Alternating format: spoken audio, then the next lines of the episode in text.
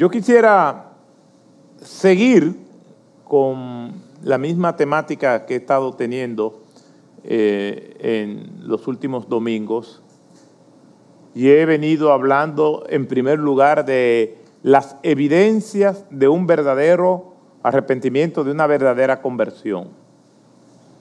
Y hoy, siguiendo esa misma línea de pensamiento y en el mismo texto, voy a seguir con la segunda parte de qué hacen los que se han arrepentido. En primer lugar, vimos las evidencias de un verdadero arrepentimiento. Esas personas que en el día del Pentecostés oyeron el mensaje, lo recibieron con humildad, reconocieron su condición delante de Dios y dieron un paso de fe, se convirtieron a Cristo.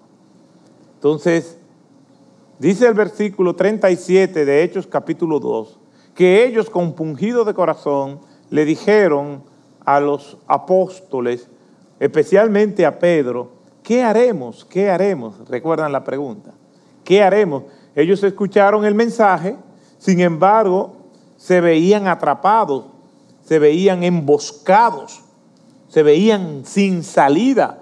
Realmente todo lo que hemos escuchado nos coloca a nosotros como culpables, pero no sabemos cómo escapar de esa sentencia judicial, de esa culpabilidad que nosotros tenemos. ¿Qué hacemos? Y ya vimos lo que significa el término compungidos de corazón, que es introducir un objeto punzante y cortante sobre algo y agitar con violencia. Heridos mortalmente en sus conciencias y sin escapatoria alguna, dicen, ¿qué haremos? ¿Qué haremos? Desesperados. Incluso le llaman a los apóstoles hermanos. Lo que quiere decir que ya el Señor venía trabajando en sus vidas. Entonces, Pedro le dice en el versículo 38, arrepentíos y sed bautizado cada uno de vosotros en el nombre de Jesucristo para perdón de vuestros pecados y recibiréis el don del Espíritu Santo, porque la promesa es para vosotros y para vuestros hijos y para todos los que están lejos, para tantos como el Señor nuestro Dios llame. Y con muchas otras palabras testificaba solemnemente y les exhortaba diciendo, sed salvos de esta perversa generación. Entonces los que habían recibido su palabra fueron bautizados y se añadieron aquel día como tres mil almas. Y se dedicaban continuamente a las enseñanzas de los apóstoles, a la comunión, al partimiento del pan y a la oración. Después de escuchar el sermón y reconocer su condición delante de Dios, estas personas procedieron al arrepentimiento, se convirtieron. A partir de ese momento, su vida cambió. Pero ¿qué comenzaron ellos a hacer? Y esto es importante porque es una manera de medir nosotros mismos hasta qué punto nosotros somos realmente creyentes.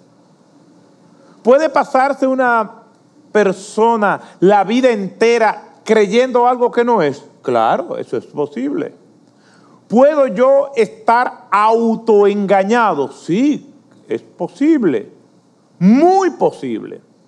De hecho, el ser autoengañado es más común de lo que nosotros pensamos. No creamos nosotros que porque tengamos una cultura de fe realmente somos creyentes. No creamos nosotros que ser tradición o tradicional en algo es sinónimo de conversión. Precisamente por eso yo quisiera que nosotros analizáramos a partir de hoy estos textos bíblicos que pueden orientarnos si verdaderamente nosotros somos creyentes. Por eso, una vez más, leo las consecuencias inmediatas de la conversión. Y lo primero que hicieron estas personas fue que se bautizaron. Un creyente verdadero procura bautizar. No quiere decir eso que todos los que se han bautizado son cristianos.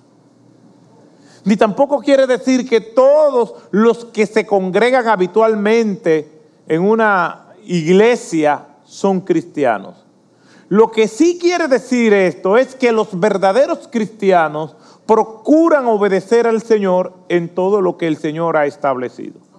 En el proceso caemos, en el proceso pasamos por tramos de debilidad, pero nuestra disposición, nuestra intención consciente es nosotros ser obedientes al Señor. Y planificamos la obediencia. Y las caídas puede ser que nos sorprendan. ¿Por qué? Porque un verdadero cristiano no vive planificando pecar, no vive planificando el mal. Lo que planifica es la obediencia. Y la obediencia tiene que ser intencional y se prepara y crea las condiciones para la obediencia. No crea las condiciones para el pecado. Porque el que practica el pecado no es de Dios. Porque el que practica el pecado, esclavo es del pecado, dice la Escritura. Y el Señor nos llamó de la esclavitud a la libertad.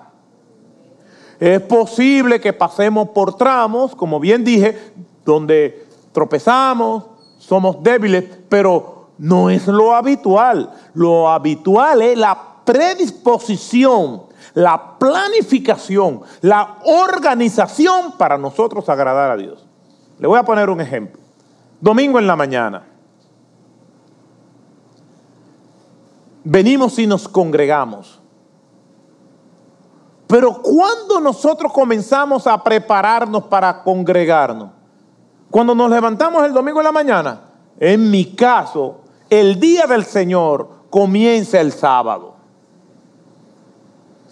No solamente porque me voy a congregar y me voy a reunir, sino que tengo responsabilidades. Por lo tanto, yo no voy a estar dando muchas patadas voladoras el sábado. Incluso cuido mucho lo que como siempre, pero más lo que me como el sábado, en la noche, no vaya a ser cosa que eso que yo me comí el sábado en la noche inicie su venganza en el momento de la predicación y me ponga en aprietos. Pero no es solamente por mí, es que es día del Señor. Y yo quiero que el Señor me ayude y yo me predispongo pongo y me organizo para eso. O usted no se organiza cuando va a un viaje. O no se organiza cuando va a la entrevista con un jefe. O no se organiza cuando va a una entrevista de trabajo. O no se organiza cuando va a pedir visa. Entonces, ¿por qué no vivimos nuestras vidas planificando y organizando la obediencia a nuestro Señor? La obediencia al Señor, nosotros estamos equivocados en algo. La obediencia al Señor tiene que ser intencional, porque de nuestro corazón no va a surgir de manera espontánea. Lo bueno no surge de manera espontánea. ¿Qué es lo que nos dice el apóstol Pablo? Hablando de esa lucha que él tiene. Lo que quiero hacer, no lo hago. O sea, lo que surge de manera espontánea. Ustedes no se imaginan las diabluras que mi corazón me sugiere. Lo que pasa es que yo no me llevo de mi corazón, yo me llevo de la palabra del Señor. Y muchas veces, y en las mayorías de las ocasiones, las intenciones de mi corazón no está de acuerdo con la palabra, pero como no andamos por vista, sino por fe, puesto que lámpara es a mis pies tu palabra y lumbrera mi camino, yo me guío por la palabra de Dios, y se lo he dicho muchas veces. Tenemos nuestro GPS, y GPS significa guiado por la palabra del Señor. Y no falla. ¿Por qué? Porque para poder agradar a Dios tenemos que ser intencional. Y tenemos que organizarnos para poder agradar a Dios, para poder congregarnos, para poder servirle, para poder agradarle en lo que Él demanda. Por lo tanto, no vamos a dejar a nuestros sentidos, emociones y espontaneidades el servicio, porque entonces vamos a estar tambaleantes, claudicando, sirviendo de manera o en armonía con nuestras emociones. Imagínense que nosotros vayamos a hacer las cosas simplemente porque las sintamos. Ustedes saben cuántas cosas buenas no sentimos hacer. Por eso no nos guiamos de nuestro corazón. Dice la Escritura que engañoso y perverso es el corazón. Por lo tanto, el corazón tiene que estar cautivo a lo que dice la palabra de Dios. Y aunque Él no quiera, nosotros llevamos al corazón a la palabra de Dios, a que cumpla lo que Dios dice en su palabra. Por eso, cuando nosotros vamos a este pasaje, vemos inmediatamente un resultado de recibir la palabra de Dios. Mire lo que dice el versículo 41. Entonces, los que habían recibido su palabra, ¿cuál palabra? La palabra de Dios. Y hay expresiones sinónimas en las escrituras. Recibir a Cristo es recibir su evangelio, es recibir su palabra. Después, nosotros vamos a estar viendo en toda la escritura cómo ella misma habla de sí misma, de que realmente tenemos que ser guiados por ella. Un texto bíblico que yo siempre cito es 2 de Timoteo capítulo 3 versículos 16 y 17. Toda escritura es inspirada por Dios y es útil para enseñar, para redarguir, que significa confrontar, para corregir y para instruir en justicia. Muchos creyentes se saben ese texto, pero le voy a dar una técnica para que se lo aprendan en orden. Toda escritura es inspirada por Dios y es útil para ERSI. ERSI es un acrónimo. Enseñar, redarguir, corregir e instruir en justicia. Si se lo aprenden así, nunca se le va a olvidar. Y así uso algunas técnicas de memorización. Amarás al Señor tu Dios con todo tu can con todo tu corazón, con toda tu alma y con toda tu mente.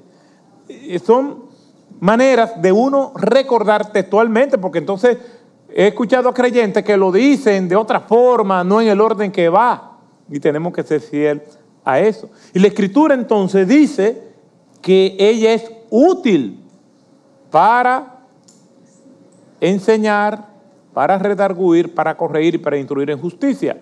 Juan 17, 17. Santifícalos en tu verdad. Tu palabra es verdad. Por eso es que aquí, en este versículo, dice que los que habían recibido su palabra. Pero ¿a quién fue que recibieron? A Cristo, su evangelio, su palabra. Porque es la palabra de Dios que va a morar en nuestros corazones. ¿Y quién es la palabra? Cristo en el principio era el verbo y el verbo era con Dios. La palabra verbo es la palabra logos, que significa literalmente palabra. En el principio era la palabra, el logo, y el logo era con Dios y el logo era Dios. Cuando nosotros vamos aquí a este texto, nosotros vemos que estas personas recibieron su palabra, la palabra que Pedro había dicho, pero las palabras que Pedro había dicho no eran sus palabras, era la palabra de Dios. ¿Por qué? Porque la conversión es un acto espiritual porque hay una transformación, pero hay, es además un acto intelectual porque hay una comprensión. Nosotros no somos autómatas. Cuando yo me convertí, yo no sentí absolutamente nada, pero comprendí mucho. Comprendí que estaba lejos de Dios. Comprendí que aunque venía de un hogar moralmente bueno, de, de, raíces cristianas, de que yo era una persona moralmente aceptable, aún así comprendí que estaba perdido. Y aunque yo no tenía ningún vicio ni adicciones, y aunque trabajaba y estudiaba, y ante los ojos de la sociedad era un buen muchacho, ante los ojos del Señor estaba irremediablemente perdido a menos que procediera al arrepentimiento. El día de mi conversión yo no sentí nada. El día de mi bautismo yo no sentí nada. Pero comprendí mucho. Por eso es que cuando Felipe, el evangelista, recuerdan, en Hechos capítulo 8, que primero está predicando en la ciudad de Samaria y después el Señor lo lleva al desierto y se encuentra con un funcionario etíope, que la palabra de Dios le llama el eunuco, ¿recuerdan? ¿Recuerdan la pregunta que le hizo el evangelista Felipe cuando se le acercó que este hombre venía con su séquito y en un carruaje leyendo las escrituras? Y Felipe se le acercó corriendo. ¿Ustedes recuerdan cuál fue la pregunta que le hizo Felipe? ¿Entiendes lo que lee? No le dijo, ¿qué tú sientes al leer eso?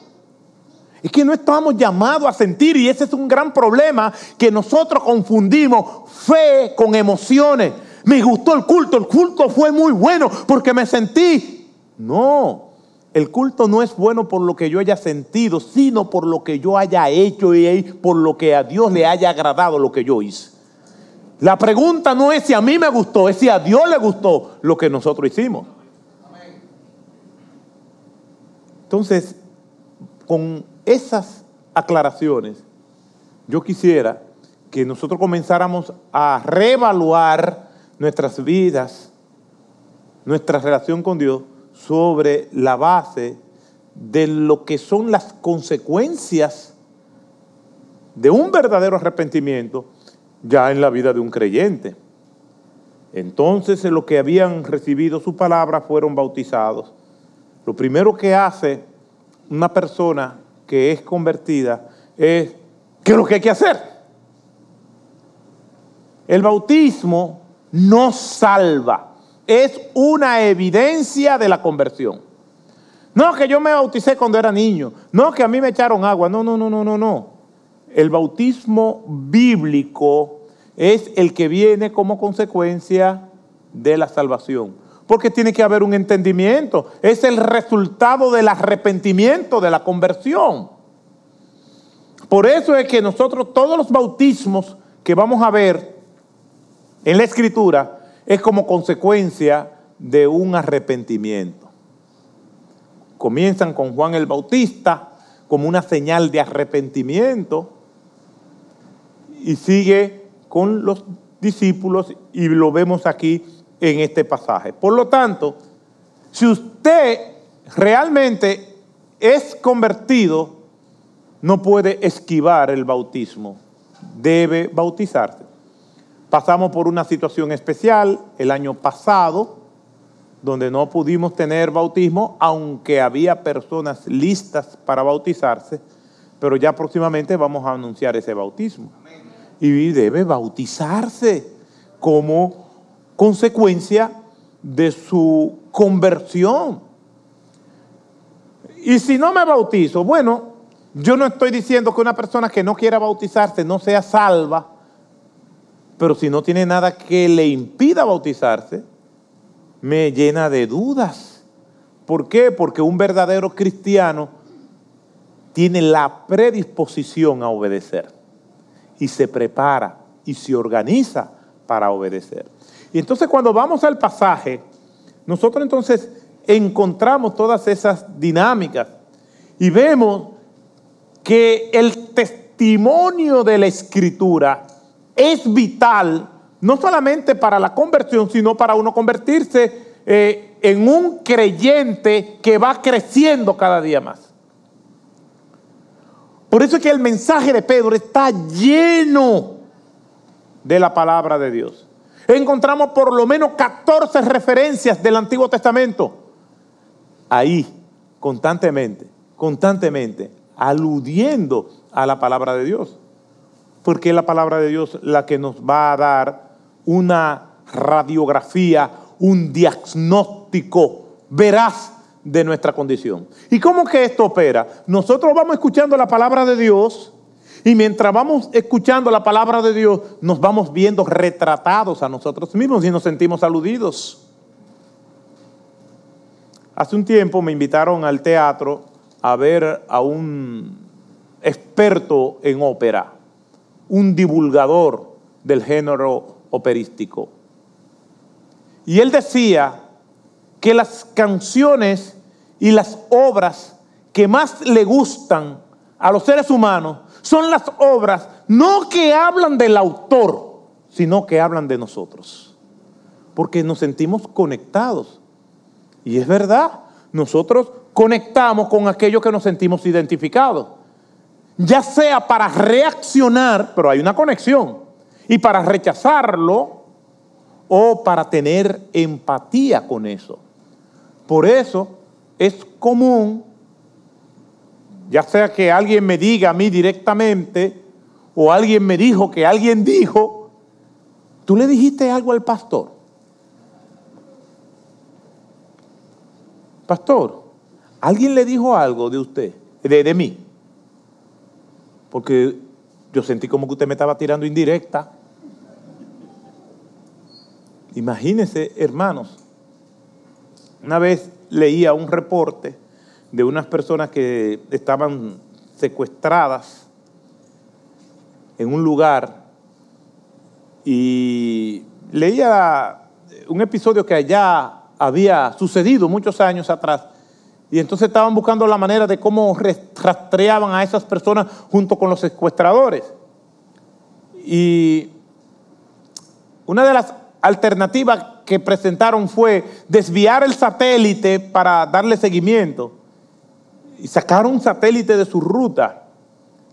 Y la respuesta es, eso es imposible. No porque no se pueda hacer, sino por el costo. Ustedes no se imaginan lo que es sacar un satélite de su órbita. Esa no es una solución. Y precisamente ante la pregunta, pastor, venga acá, usted, alguien le dijo, algo de mí. Y mi respuesta fue esa. Tú sabes lo que significa desviar un sermón para dirigírselo a una sola persona. Tú sabes el costo que ese tiene. Tú sabes la cuenta que voy a tener que dar a Dios para olvidarme de todo el mundo para concentrarme en una sola persona. Si yo sé algo y es de mi competencia la confrontación, yo voy directamente donde la persona, como dice la Escritura, pero nunca voy a usar el púlpito para estar enterando indirectamente a nadie. Entonces, por el costo que tiene. Entonces, hermanos, Pedro predica y cada uno de los que están ahí, o una gran mayoría de los que están ahí, se sienten desesperados. ¿Por qué? Porque cuando se habla la palabra de Dios, el Espíritu Santo va repartiendo y dándole, toma lo tuyo, toma, toma, toma, toma. Él es el que da, Él es el que reparte.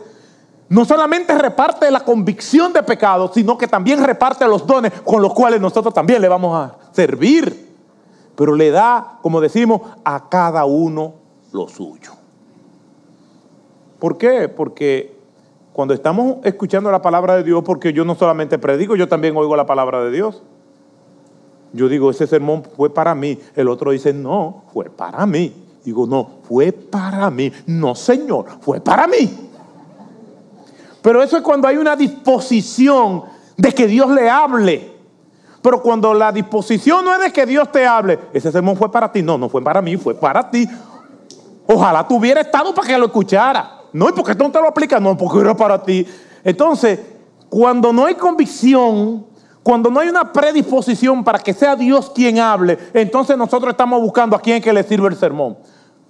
Pero cuando hay una disposición de que Dios hable y nos guíe, entonces nos peleamos para aplicar eso que se está diciendo de manera particular. Bendito sea el nombre del Señor. Por eso es que esta gente dice compungido de corazón. No fue uno solo, fue una multitud. ¿Cuánto? Como tres mil personas se bautizaron ese día. Heridos de muerte en sus conciencias, acudiendo en masas al Señor. Por la palabra del Señor. Lo que nosotros vemos aquí es el testimonio de las escrituras, el fundamento de la fe del creyente, del cristiano, reposa en el testimonio de las escrituras. Por eso, lo primero que una persona hace es que la escritura se convierte en su guía. Porque ¿sobre qué base nosotros vamos a conocer a Dios? ¿Sobre qué base nosotros vamos a obedecer? ¿Sobre qué base vamos a crecer? ¿Sobre qué base vamos a profundizar en el carácter de Dios y en lo que Él quiere para nuestras vidas? Es por las escrituras. Por eso es que ese versículo comienza claramente diciendo en el versículo 42, después que se bautizaron y se dedicaban continuamente a las enseñanzas de los apóstoles.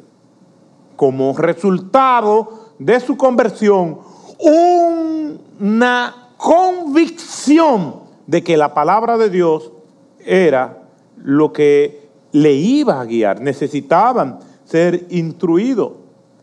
El, el, famoso término didache, la enseñanza de los apóstoles. Y la palabra perseveraban significa insistir de manera intencional en eso.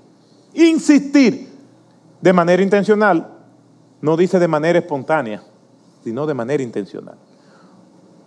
Tengo 29 años en el ministerio, en esta iglesia, es mi única iglesia. Y aún con todo lo que tengo pastoreando, hay veces que no tengo deseo de leer la palabra de Dios.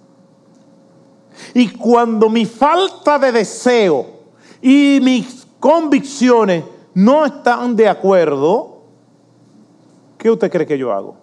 Como quiera leo la palabra de Dios. Porque lo que me dice aquí este texto es que un convertido insiste de manera intencional.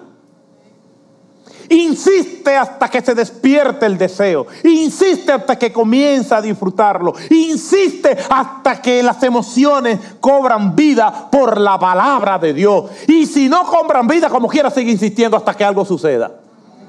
Y si no sucede nada, como quiera, está siendo obedientes. ¿Cuántos de los que están aquí disfrutan pagar los impuestos? Decía el boxeador Joe Louis, a Joe Louis le preguntaron una vez que cuál ha sido el golpe más fuerte que recibió en toda su carrera. Él dijo el de los impuestos.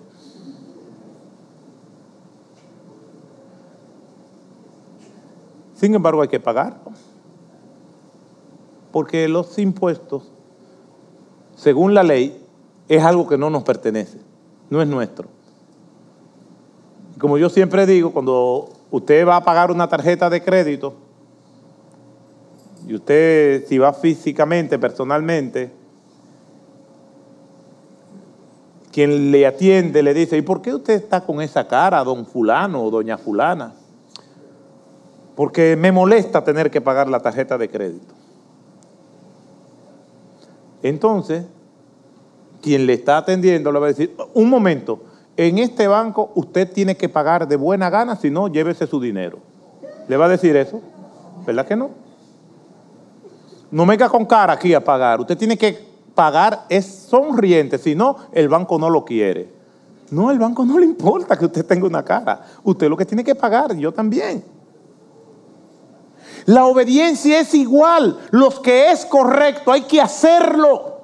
Independientemente si nosotros tenemos o no el deseo hasta que el hábito se cultive y comencemos a disfrutar el gozo de ser obediente. El verdadero gozo no está está en el resultado de lo que yo hice, como Dios bendiciéndome y dándome algo a cambio. La verdadera bendición está en el acto de la obediencia. Yo pude resistir al pecado y vencí en el nombre del Señor. Yo pude leer mi palabra y aunque la palabra de Dios y aunque no tenía deseo, lo hice. Y como Dios me habló, aunque no sentí nada.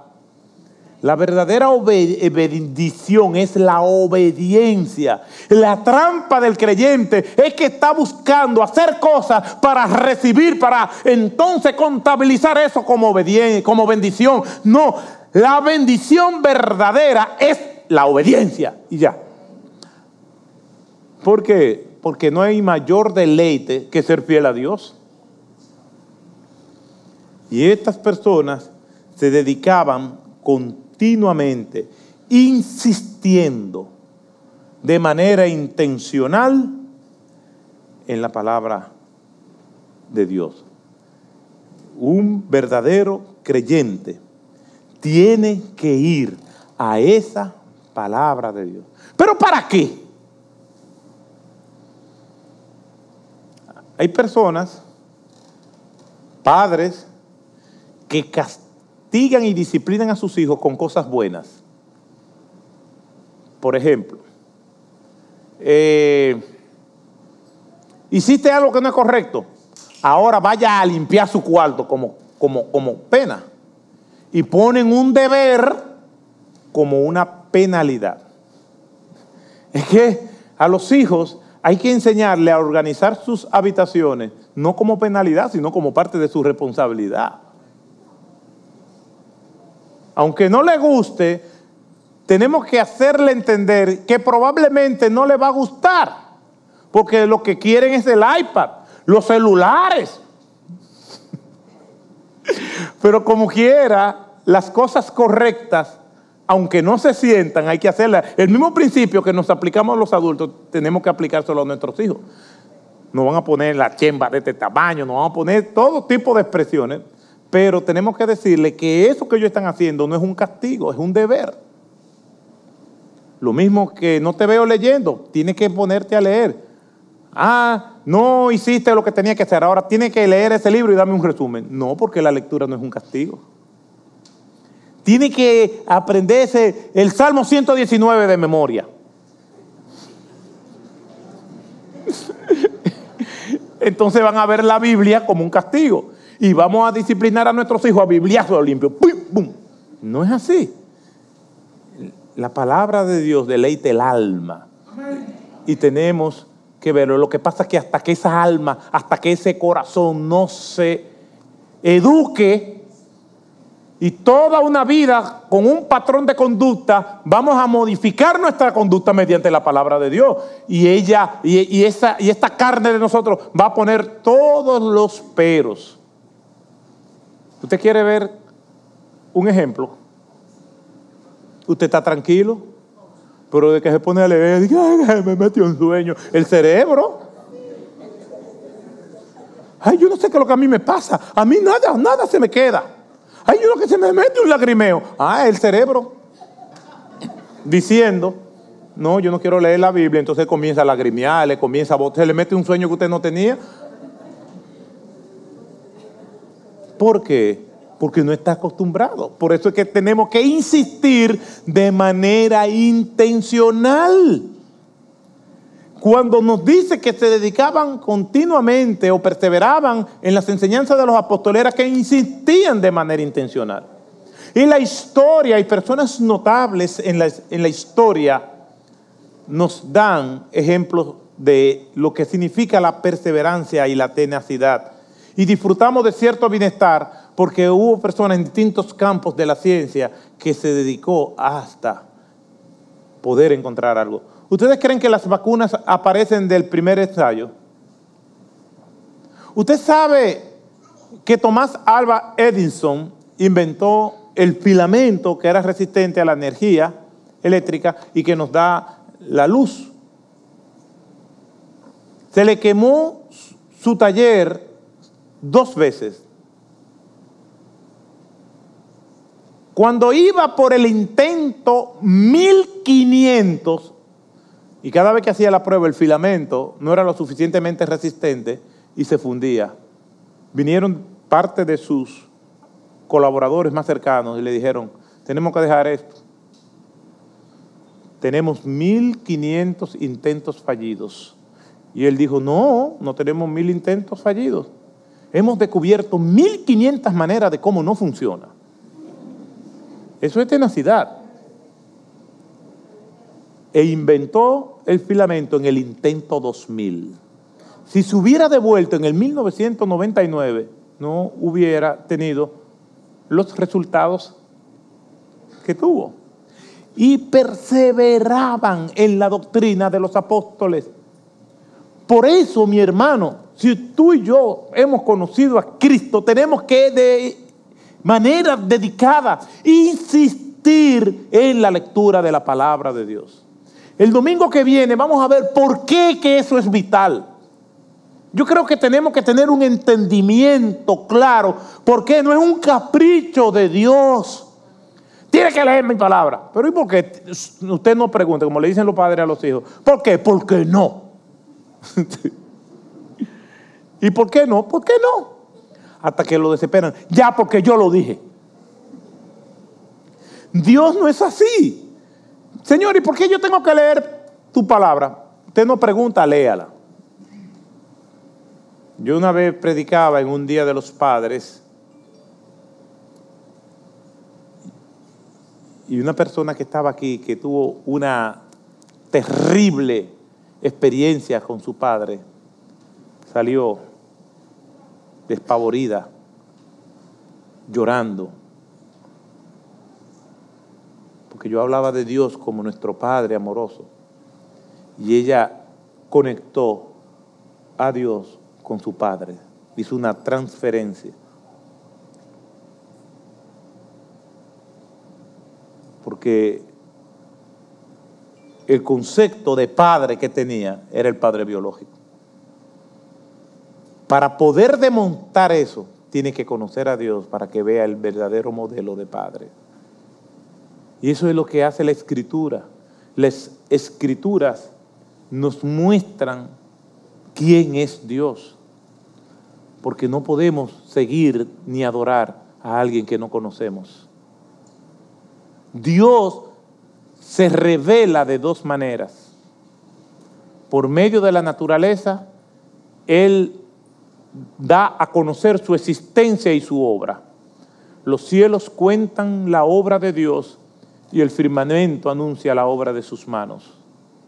Por medio de la Biblia da a conocer su carácter su voluntad, su propósito con nosotros. Yo no quiero vivir la vida sin conocer a quien yo digo adorar y sin conocer lo que Él quiere que yo haga. Por eso es vital. Y mientras más leemos y aplicamos la escritura a nuestra vida, más vamos deleitándonos en ese Dios que nosotros decimos adorar. Que el Señor nos bendiga y nos ayude a nosotros tener esa predisposición, esa intención planificada de crecer en nuestra relación con Dios. Cada uno de nosotros sabe cómo está delante de Él.